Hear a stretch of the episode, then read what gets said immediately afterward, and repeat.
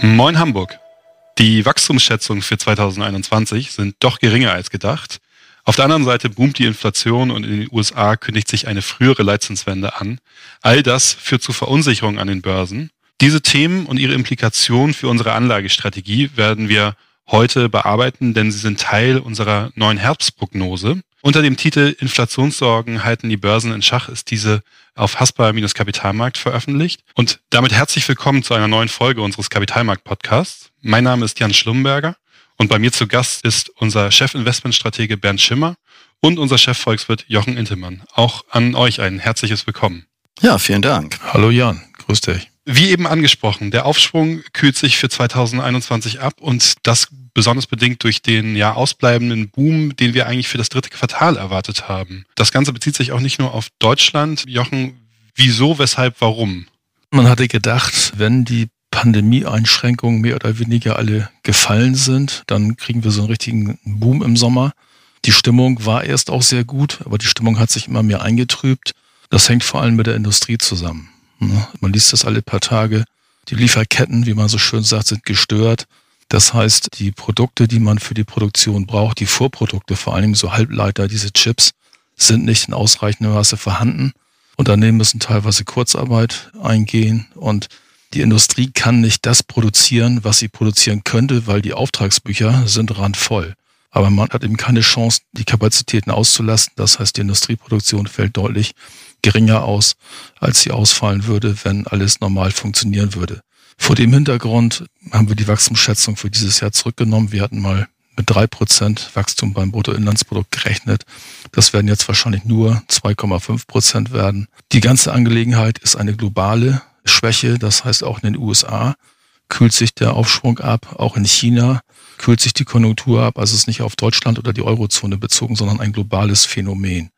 Das heißt, die Wachstumsraten in diesem Jahr werden wahrscheinlich nicht so ausfallen, wie man es vor einigen Monaten noch erwartet hat. Dafür wird der Aufschwung aber so ein bisschen ins nächste Jahr reingedrückt. Das heißt, also ich bin ziemlich sicher, dass wir im nächsten Jahr, also in 2022, einen kräftigen Aufschwung sehen werden. Das heißt, das Ganze setzt sich fort. Wenn wir auf das nächste Jahr schauen, dann ist natürlich auch das Thema Inflation. Wir hatten es in unserem letzten Podcast sehr ausführlich behandelt auch nochmal zu nennen, weil wir da von einer Normalisierung der Inflation ausgehen. Der Vollständigkeitshalber einmal hier für die Herbstprognose.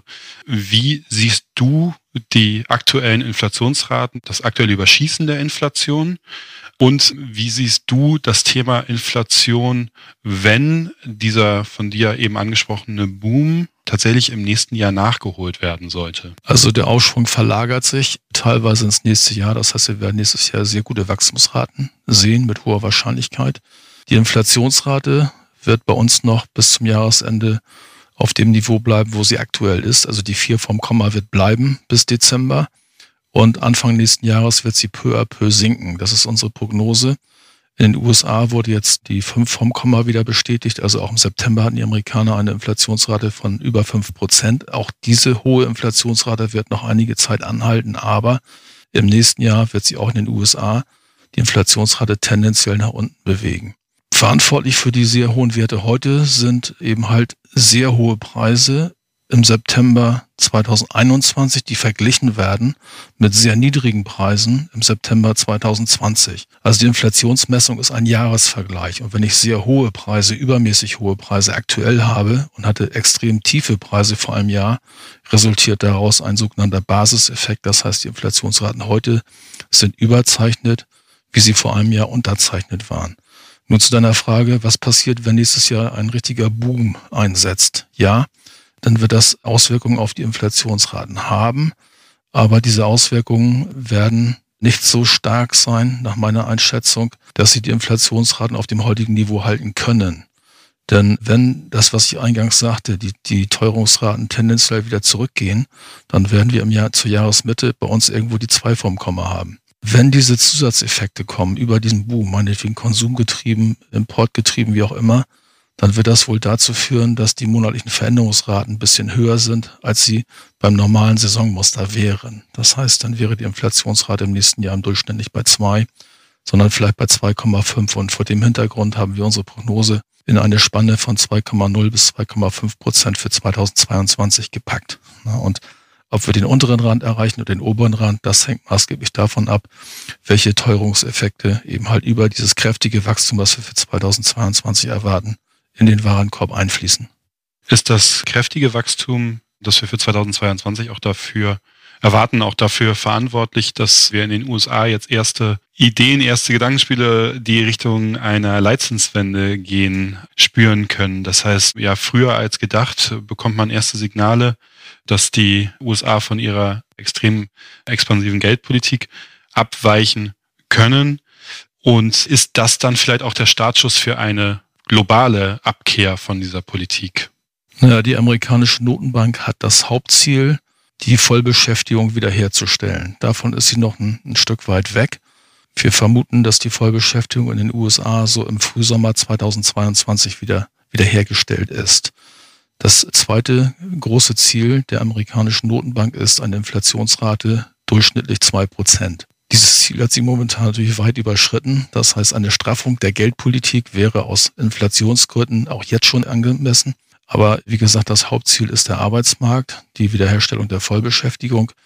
Wir vermuten, dass die US-Notenbank im November auf ihrer Sitzung ankündigt, dass sie ihre Anleihekäufe momentan immer noch jeden Monat 120 Milliarden Dollar, dass diese Anleihekäufe zum Jahreswechsel reduziert werden, dass sie dann im nächsten Sommer eingestellt werden dass Ende nächsten Jahres die erste Leitzinserhöhung, die erste vorsichtige Leitzinserhöhung in den USA stattfindet. Das ist momentan das Bild, das sich aus den Signalen der amerikanischen Notenbank abzeichnet. Also eine Leitzinswende Ende 22 in den USA, aber noch nicht in der Eurozone. Also die EZB hat überhaupt noch kein Signal gegeben, dass sie daran denkt oder auch nur überlegt, an der Leitzinsschraube zu drehen. Also die Leitzinsen in der Eurozone werden mit hoher Wahrscheinlichkeit auch Ende nächsten Jahres noch da sein, wo sie jetzt aktuell sind. Wenn wir jetzt schauen, keine Leitzinswende in Europa, die Anfänge einer Leitzinswende in den USA, in den USA haben ja auch die Renditen bereits etwas reagiert, sind über die 1%-Marke eher Richtung die 2%-Marke gegangen. Was macht das mit dem Euro, der ja sowieso schon etwas unter Druck geraten ist? Naja, die Amerikaner haben höhere Wachstumsraten, höhere Inflationsraten und höhere Renditen. Und der Renditevorsprung einer zehnjährigen amerikanischen Anleihe zu einer zehnjährigen Bundesanleihe ist irgendwo bei 1,8 Prozent. Punkte. Vor dem Hintergrund ist natürlich Aufwind für den Dollar da gewesen und eben Druck auf den Euro. Ne? Wir hatten vorher eine Wechselkursprognose beim Euro zum Dollar von 1,18 am Jahresende. Die ist nicht mehr haltbar vor diesem Hintergrund. Also wir haben die Prognose auf 1,16 US-Dollar pro Euro zum Jahreswechsel reduzieren müssen. Hm. Das ist die Konsequenz aus der Entwicklung, die wir in den USA und Europa in den letzten Monaten gesehen haben. Mhm. Bernd Schimmer, holen wir Sie auch einmal ins Boot. Die spannende Frage ist ja, wenn wir jetzt diese Leitzinswende oder äh, eine mögliche Leitzinswende in den USA sehen, das heißt Abkehr von der expansiven Geldpolitik, dann nehmen wir den Kapitalmärkten ja etwas weg, an das sie sich seit Jahren, Jahrzehnten gewöhnt hat, nämlich dieses riesige Maß an Geld, an Liquidität, das in sie hineingepumpt wird. Müssen wir uns da Sorgen machen? Wie werden die Kapitalmärkte nach Ihrer Aussicht darauf reagieren? Ob wir uns Sorgen machen müssen, weiß ich nicht. Was ich mir allerdings nicht wirklich vorstellen kann, ist, dass wir das Ganze abrupt bekommen. Das heißt, dass morgen nun diese Zuführung dieser enormen Liquiditätsströme Knall auf Fall vorbei sein wird. Das glaube ich nicht, denn natürlich wissen die großen Notenbankkapitäne, da wollen wir mal nicht das Exempel statuieren, sondern dann, dann machen wir das wirklich sehr transparent und wir machen das langsam und jeder kann sich darauf einstellen. Das heißt, es wird eine Phase äh, geben, kann ich wirklich sagen, wie lange sie dauert. Also in den USA muss man alleine davon ausgehen, bis diese Anleihekäufe auf Null gesetzt werden. Das wird bestimmt irgendwie ein gutes halbes Jahr andauern. Auch die EZB wird folgen müssen, weil bei ihrem Programm, das Programm ist ja wirklich mit Pandemie Notfallprogramm benamst, das hat ja dann ein Stück weit auch wirklich keinen Sinn mehr. Man kann das auch nicht mehr glaubhaft verkörpern. Also das geht langsam. Aber um das vielleicht mal konkret zu beantworten, was heißt das eigentlich? Wir haben unterschiedliche Bewertungsmodelle. Ich kann es jetzt nicht für den großen amerikanischen Markt sagen, aber ich kann es ganz gut für den europäischen oder auch für den deutschen Markt sagen. Da haben wir diesen Liquiditätseffekt versucht mit einzupreisen. Und zwar in der Form, dass wir gesagt haben, wo müsste der DAX eigentlich heute stehen und wo steht er wenn wir eben halt Liquiditätseffekt raus oder reinnehmen. So, und da können Sie über einen großen Daumen, man kann das ja alles nicht genau ausrechnen, kann man davon ausgehen, wenn wir wirklich gar keinen Liquiditätseffekt mehr haben. Das ist jetzt weder im November, Dezember 2021 zu erwarten, Das ist mit hoher Wahrscheinlichkeit auch im Gesamtjahr 2022 nicht zu erwarten.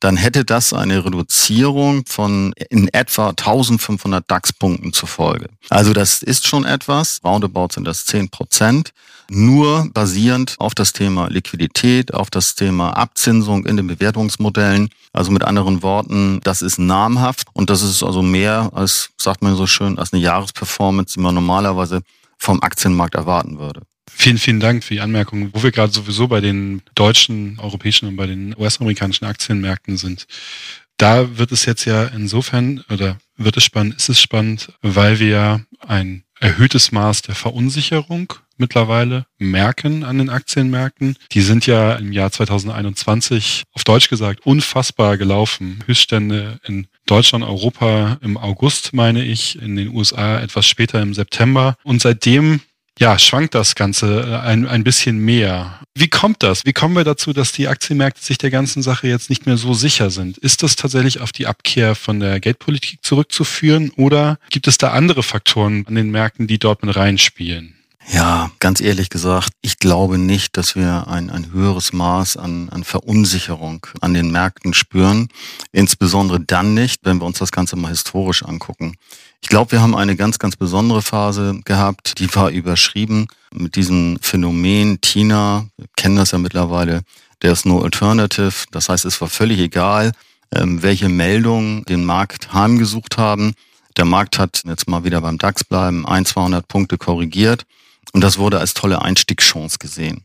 So, diese Welt, die ist anormal. Das ist eine Welt, die es eigentlich im echten Leben nicht gibt, wo die Pandemie eigentlich am Kapitalmarkt keine große Rolle mehr gespielt hat, wo es viel Liquidität gegeben hat und wo sie eben halt in der Tat auch kaum eine Alternative gefunden haben und wo eben halt die, die Aktienanlagen so extrem gesucht worden sind. Jetzt, wo die Pandemie nun wirklich, das hoffen wir mal, dreimal auf Holz geklopft, vorüber ist, tritt halt auch mal wieder ein bisschen mehr Normalisierung ein.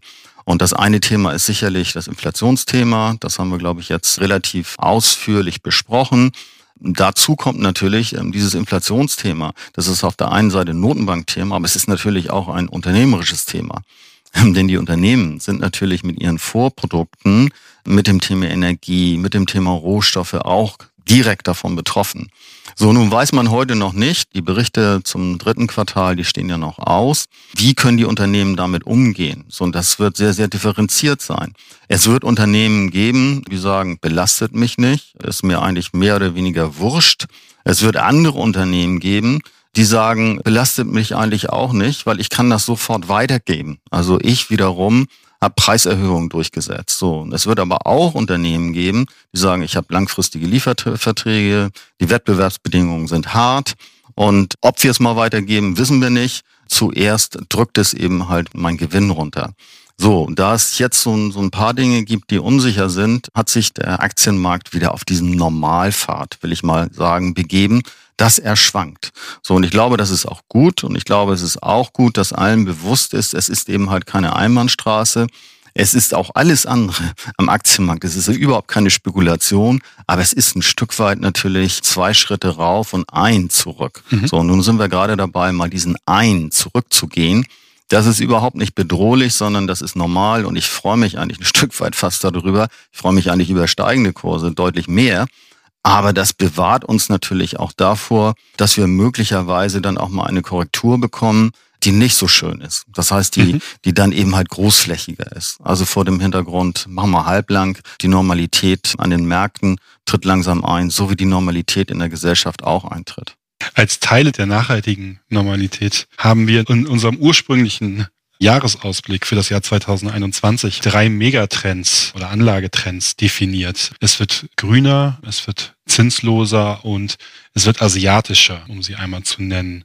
Schauen wir einmal auf diese Trends und schauen wir vielleicht auch einmal darauf, ob sie sich bewahrheitet haben und in welcher Form. Herr Schimmer, suchen Sie sich gerne einen der drei aus und dann würden wir sie einmal nach und nach durchgehen. Fangen wir mal mit dem ersten an. Da kann ich auch gleich die Antwort geben. Ich glaube, das ist auch die Reihenfolge.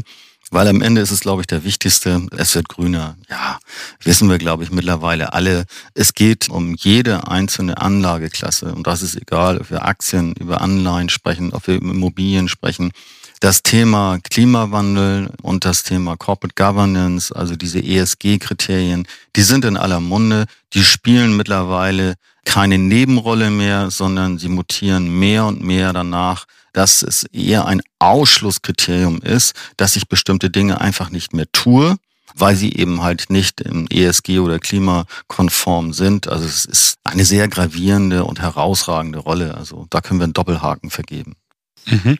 Ja, hier auch ganz spannend, vielleicht nochmal der Verweis auf das Thema, was wir selber mal behandelt haben, wie Rohstoffe die Energiewende unterstützen bzw. untermalen können. Ähm, das war für mich zumindest da äh, nochmal eine neue Perspektive auf das Thema Rohstoffe und Industriemetalle zu schauen. Das heißt, welche von diesen Aspekten für die Energiewende und für eine grünere Zukunft verwendet werden müssen und dafür einen Bedarf darstellen. Schauen wir auf das Thema, es wird zinsloser. Ja, aber da hat sich ja ein bisschen was wenigstens getan. Glücklicherweise, muss man sagen. In der letzten Zeit, in den letzten Monaten. Ja und nein, muss man ja ganz ehrlich sagen. Also für uns Spezialisten, die einen Reuterschirm haben und sich dann diese speziellen Kurvenformationen angucken, wo ist die zehnjährige Bundesanleihe, wo ist die 15-jährige Bundesanleihe und reagieren die Zweijährigen schon? Ja, da hat sich ein bisschen was getan. Also ich sag mal so im Schnitt würde ich mal sagen, zu unseren letzten Podcast-Aufnahmen sind wir dann um 30 Basispunkte, das sind also dann 0,3 Prozentpunkte in den Renditen gestiegen. Das ist ja schon mal was. Aber so richtig in ein Fahrwasser, wo wir wieder von normalen Renditen sprechen würden, da sind wir noch lange nicht. Und ich habe auch meine Zweifel, ob wir da in absehbarer Zeit landen werden. Aber nichtsdestotrotz ist es halt so. Und insofern stärken wir jetzt hier auch nochmal die Botschaft, es wird zinsloser.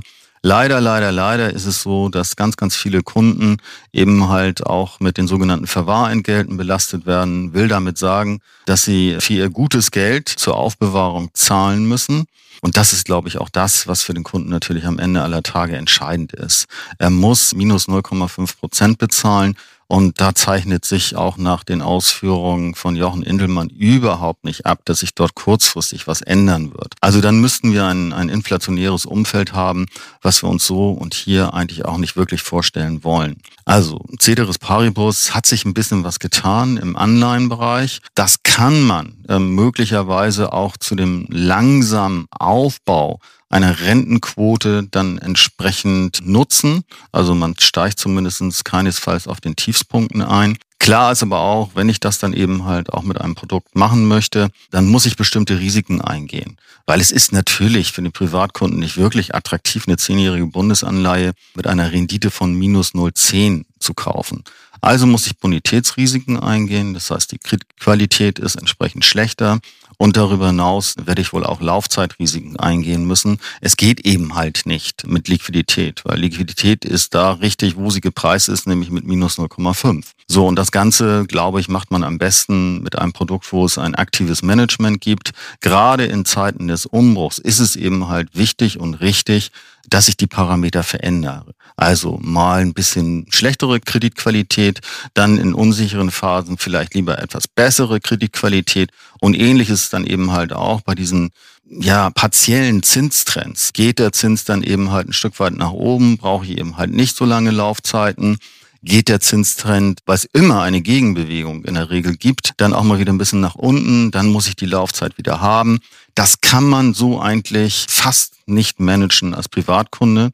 Aber es gibt dort gute Manager, muss man wirklich sagen, die das entsprechend auch verstanden haben, wo es dann eben halt auch in der Historie geguckt, einen sogenannten, ich sage jetzt mal ein englisches Wort, ich vermeide das eigentlich, einen guten Track Record gibt, wo man sagen kann, da kriegt man dann auch mal die, die ein bis zwei Prozent Rendite raus. Also doch bleibt weiterhin etwas mehr für Feinschmecker oder man gibt es in die Hände von Profis, habe ich soweit verstanden haben wir uns noch einen aufgespart und der ist ganz spannend. Jochen, korrigier mich, wenn ich falsch liege. Die Wachstumsraten für den asiatischen Bereich sind taxiert auf knapp acht Prozent, richtig?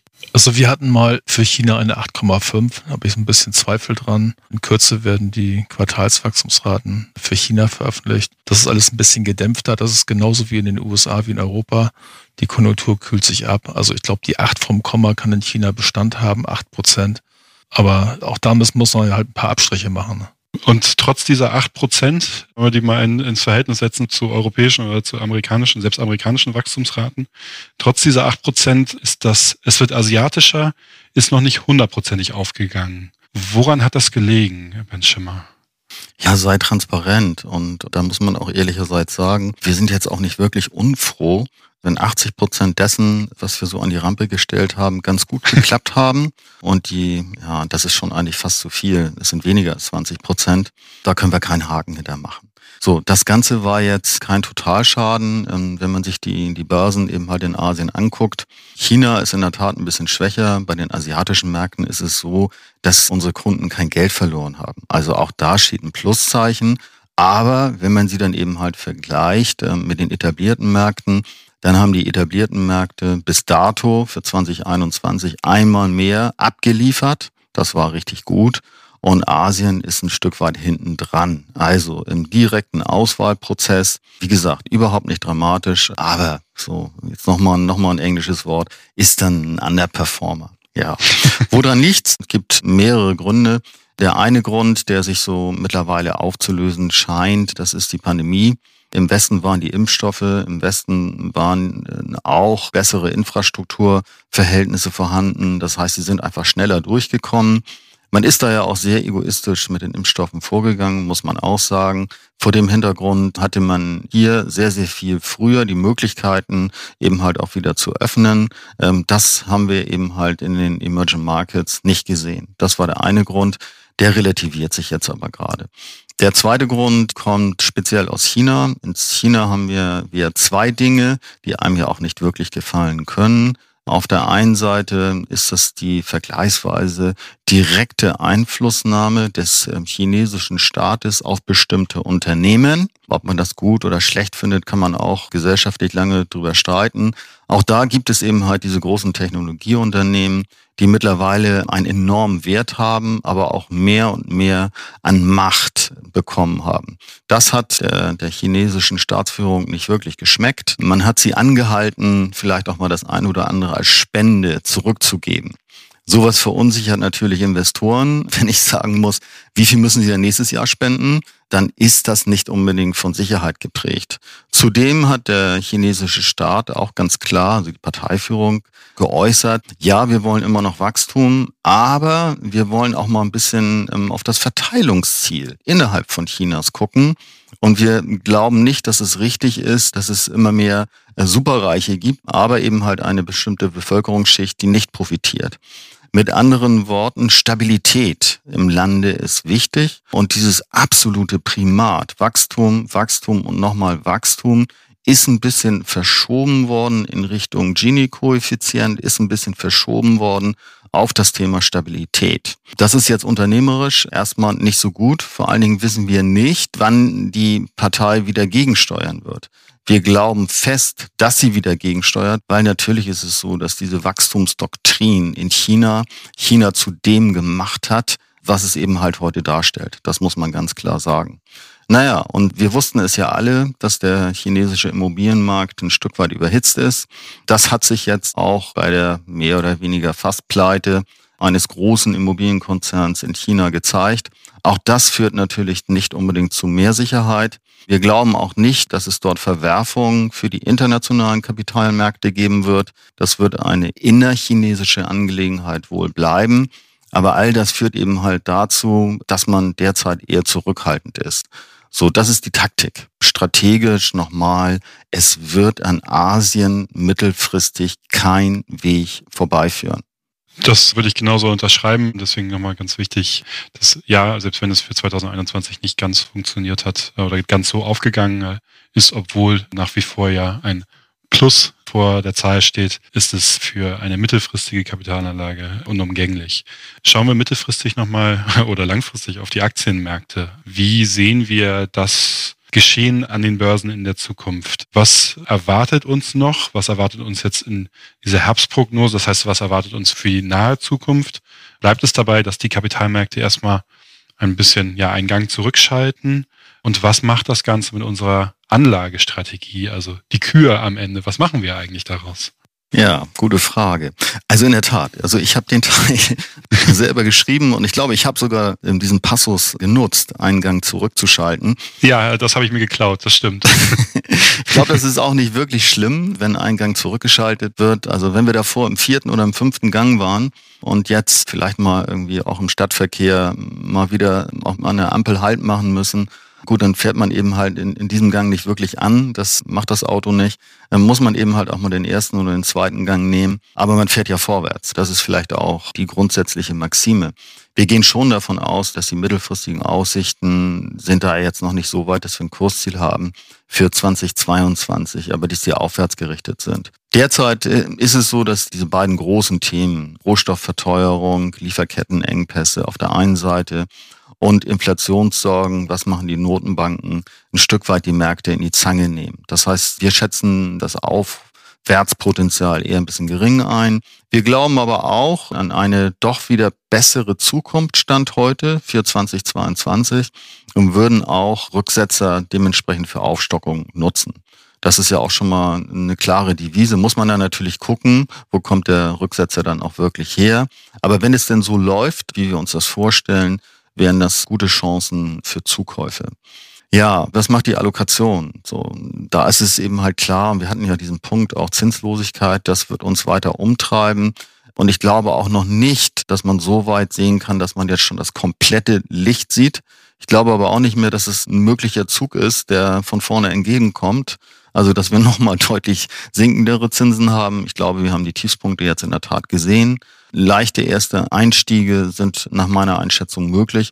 Und ansonsten gilt eigentlich das, was davor auch gegolten hat. Ja, möglichst viele Anlageklassen nutzen, möglichst eben halt das Thema Immobilien dann eben halt auch so nutzen, dass es dann eben halt den Stellenwert entspricht, den wir aus so einer strategischen Asset Allocation dann eben halt auch rausrechnen können. Das hängt ja dann auch so ein bisschen von den persönlichen Risikoempfinden des jeweiligen Kunden ab und auch vielleicht mal so ein bisschen neben, äh, neben Aktien und Anleihen gucken. Wir haben das Thema strukturierte Produkte, wir haben das Thema Rohstoffe erwähnt, Gold ist sicherlich ein Thema, dann eben halt ähm, ja eben auch nochmal zur Sprache gekommen, die bestimmten Rohstoffe, die wir brauchen, um das Thema Elektromobilität, um das Thema Klimawandel zu beherrschen. Also so haben wir, glaube ich, eine Vielzahl, also einen ganzen Köcher von Möglichkeiten, die dann häufig am Ende doch wieder Aktie sind, aber wo wir eben halt auch nicht pur nur noch in Aktien investieren. Das ist, glaube ich, die Devise. Strukturierte Produkte. Es gibt wirklich jetzt auch, wo wir ein bisschen mehr Schwankung haben, Produkte, wo wir auf Indexebene sehr, sehr defensiv, es ist immer noch eine kleine Wette, aber wo wir dann am Ende sagen, wir haben einen großen Puffer von 40 Prozent und wir haben einen festen Coupon. Diese Coupons liegen dann auf Jahresbasis so zwischen zwei und zweieinhalb Prozent. Auch das kann helfen, Einnahmen zu generieren. Denn eins, und damit will ich auch schon fast aufhören, das ist noch schwieriger geworden. Vor dem Hintergrund, dass wir jetzt ähm, diese Inflationszahlen haben, die wir nun mal haben, die sind ja nicht wegzudiskutieren. Auch von Jochen Intelmann nicht. Die nehmen wir ja so an ist es eben halt dieses Mindestziel, einen realen Kapitalerhalt zu generieren, ist natürlich nochmal deutlich anspruchsvoller gewesen. In der Pandemie hatten wir Inflationsraten um die ein Prozent. Naja, das schaffe ich relativ einfach mit einer Aktienbeimischung. Wenn ich jetzt sage, ich habe aktuell Inflationsraten, eine Jahresrate irgendwo um die drei Prozent und jetzt sogar die Höchstwerte auf Monatsebene bei vier Prozent, ähm, ja, da muss ich schon eine ganze Menge tun. Also insofern ist man, glaube ich, noch mehr gefordert, in der jetzigen Phase etwas zu tun, weil mir einfach durch den Kaufkraftentzug auch wirklich am Kapital etwas weggeknabbert wird. Also Liquidität ist nach wie vor nach meiner Einschätzung kein guter Ratgeber in diesen Zeiten.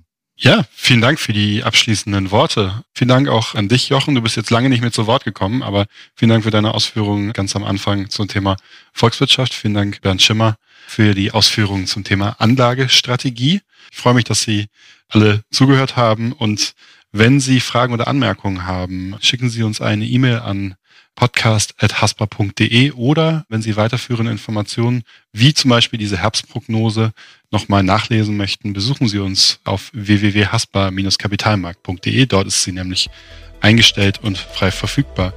Ich wünsche Ihnen allen eine schöne Woche und bleiben Sie gesund.